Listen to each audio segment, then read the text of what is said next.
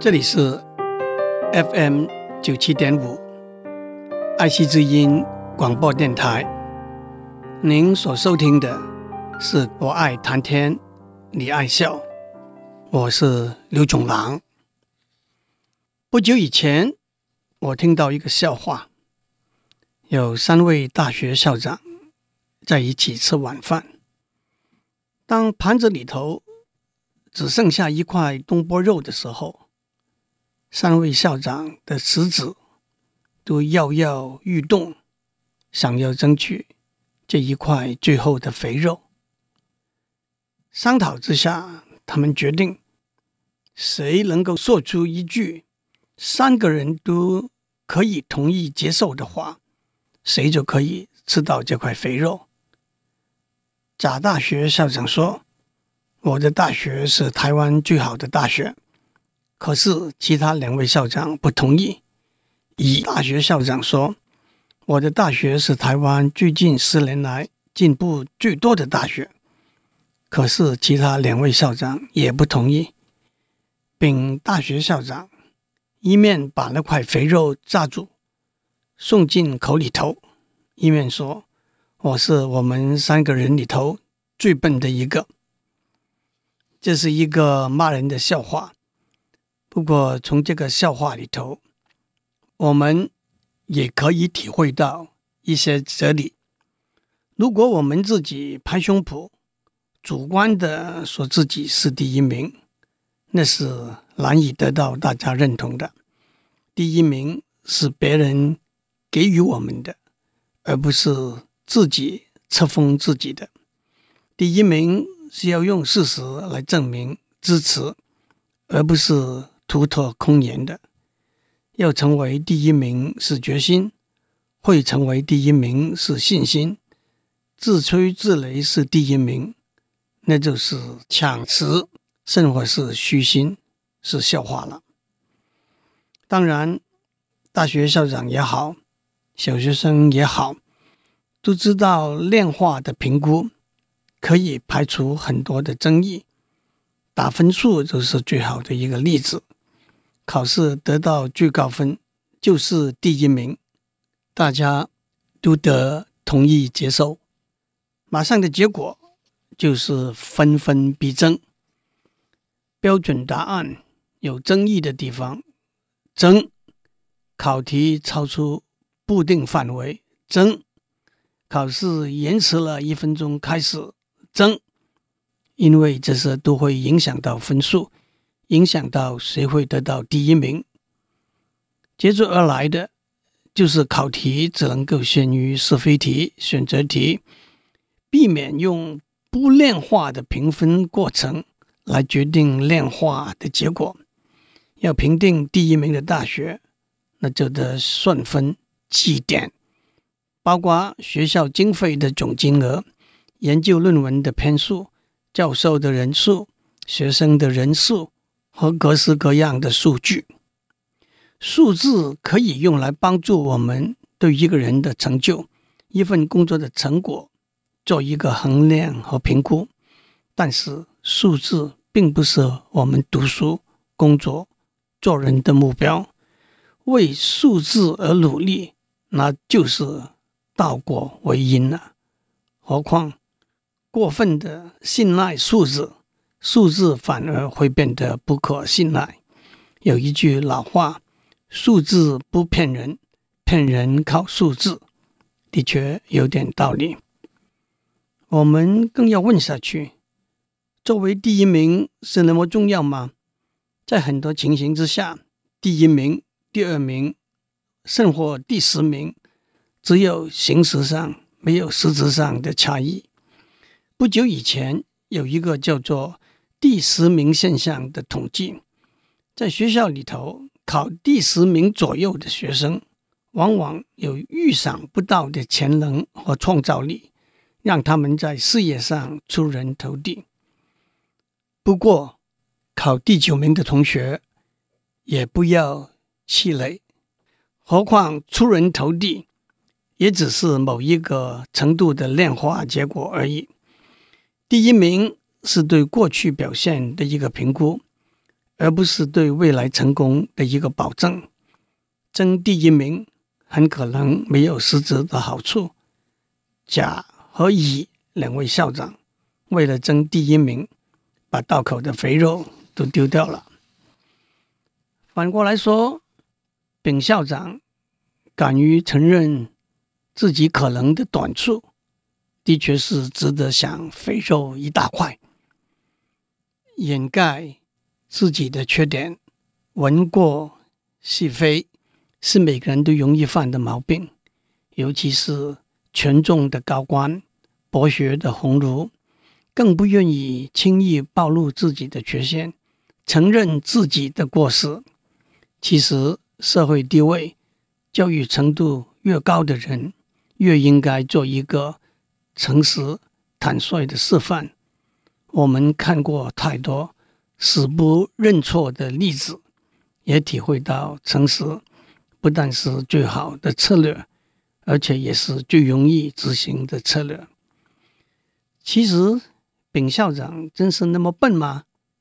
有人说过，天下有四等人：第一等人看起来很笨，实在却很聪明；第二等人看起来很聪明，实在也很聪明；第三等人看起来很笨，实在也很笨；第四等人看起来很聪明，实在却很笨。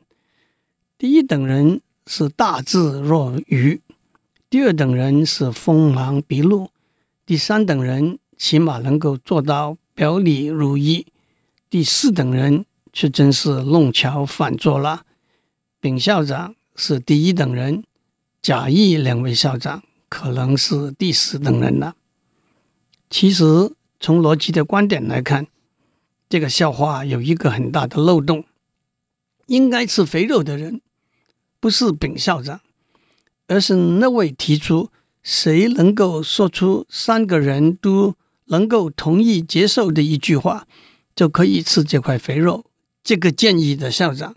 因为三个校长都认同了这个建议。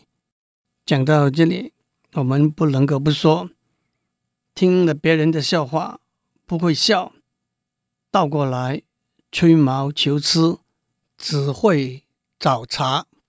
是我们硬邦邦学工程的人的通病。既然如此，让我再给大家讲一个工程师的笑话。学工程的人都非常注重现实和应用。有一个笑话说，有三个人被判死刑，那是中古时代，他们要被送到断头台上面去。第一个人是个银行家。他们把他送上断头台，平躺在台上，要砍头的刀吊在他脖子正上方，只等刽子手蒙上面罩，用力把绳子一拉，刀就会掉下来，把他的头砍掉了。银行家当然害怕得不得了，闭上眼睛默默祷告。可是当刽子手用力把绳子一拉的时候，砍头的刀。卡在上面，没有掉下来。法官说：“按照规定，每个人只能够受刑一次，你可以免死回家了。”银行家太快乐了，他说：“我一定要把我所有的钱捐出来，帮助别人。”第二个人是个音乐家，他在旁边看了，也吓得要死。躺在断头台上，也闭上眼睛，默默祷告。可是，当刽子手用力把绳子一拉的时候，砍头的刀卡在上面，没有掉下来。法官把音乐家也放回家了。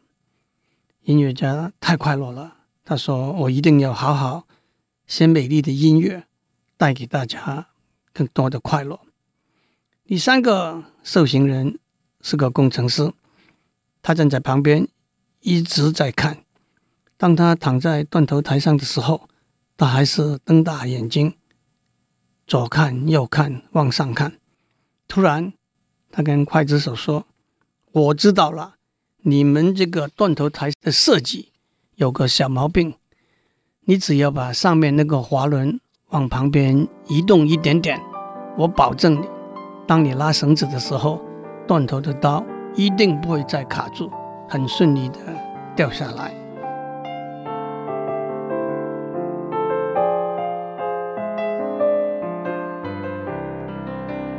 让我再讲一个笑话。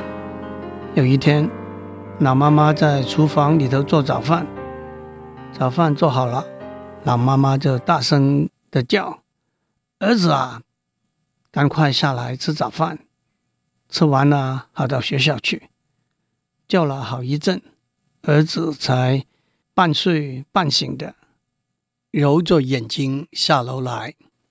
妈妈说：“赶快吃好早饭。”到学校去吧。儿子说：“妈妈，我今天真不想到学校去了。”妈妈问：“为什么？”儿子说：“我真的很累，觉没睡好。学校里头老师对我也不怎么友善，同学们根本不爱理我。学校里头又脏又乱，我真的不想去了。”妈妈说：“不行。”你一定得去。儿子问：“为什么？”妈妈说：“因为你是校长。”这个笑话好笑的地方是最后一句：“因为你是校长”，完全出乎听的人的意料之外。不过，这个小小的笑话也有它的哲理。作为校长，或者任何一个单位的主持人。你必须对整个单位的一切负全责，不能够退缩，不能够忽略。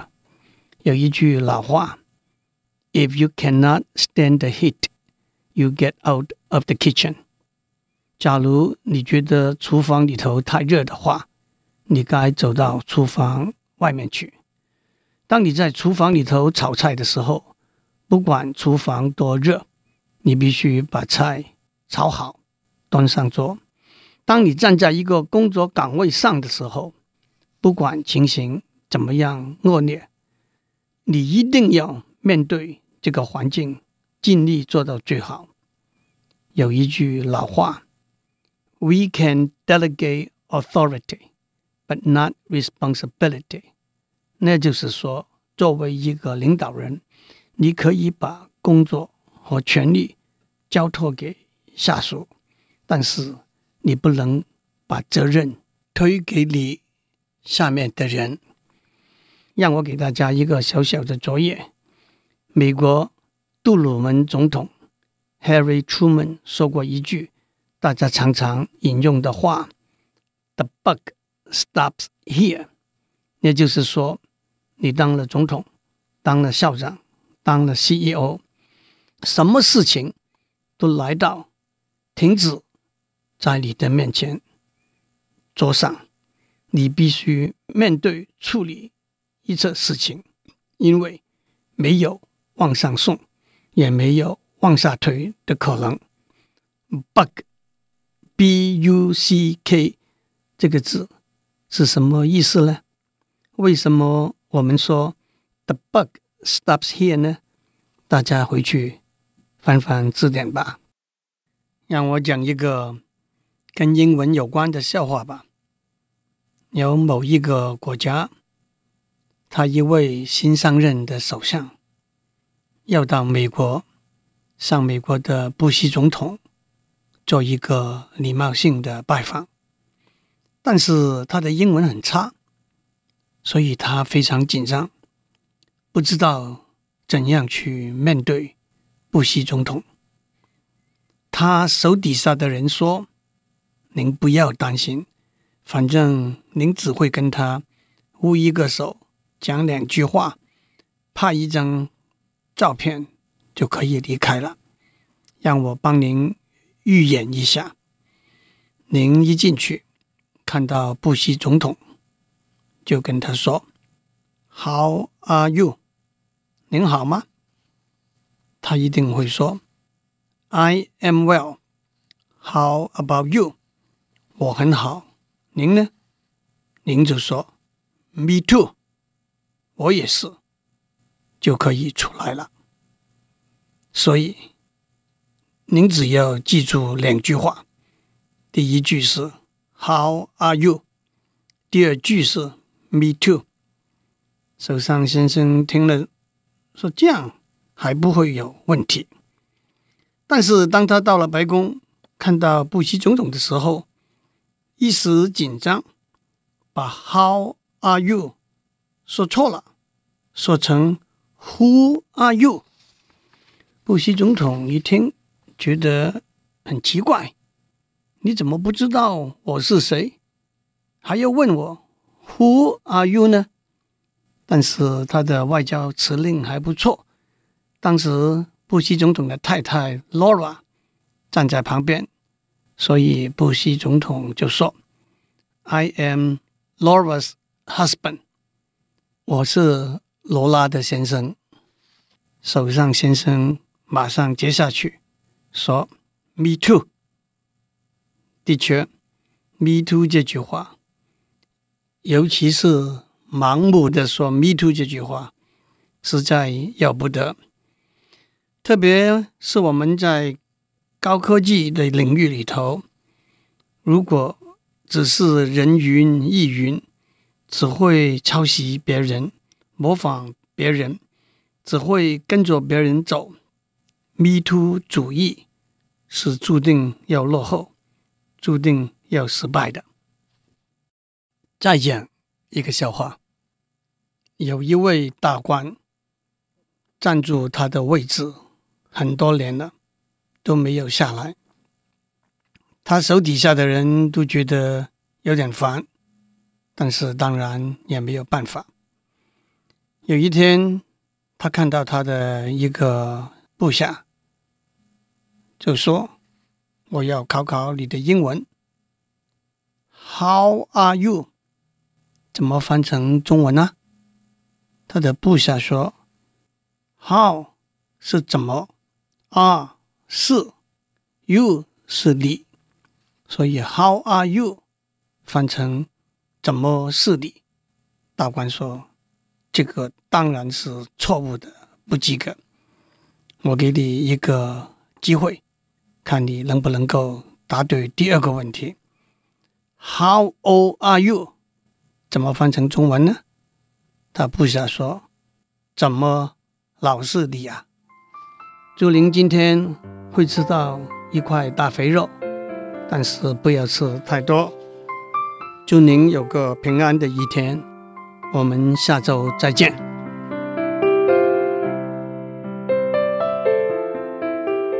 以上内容由台达电子文教基金会赞助播出。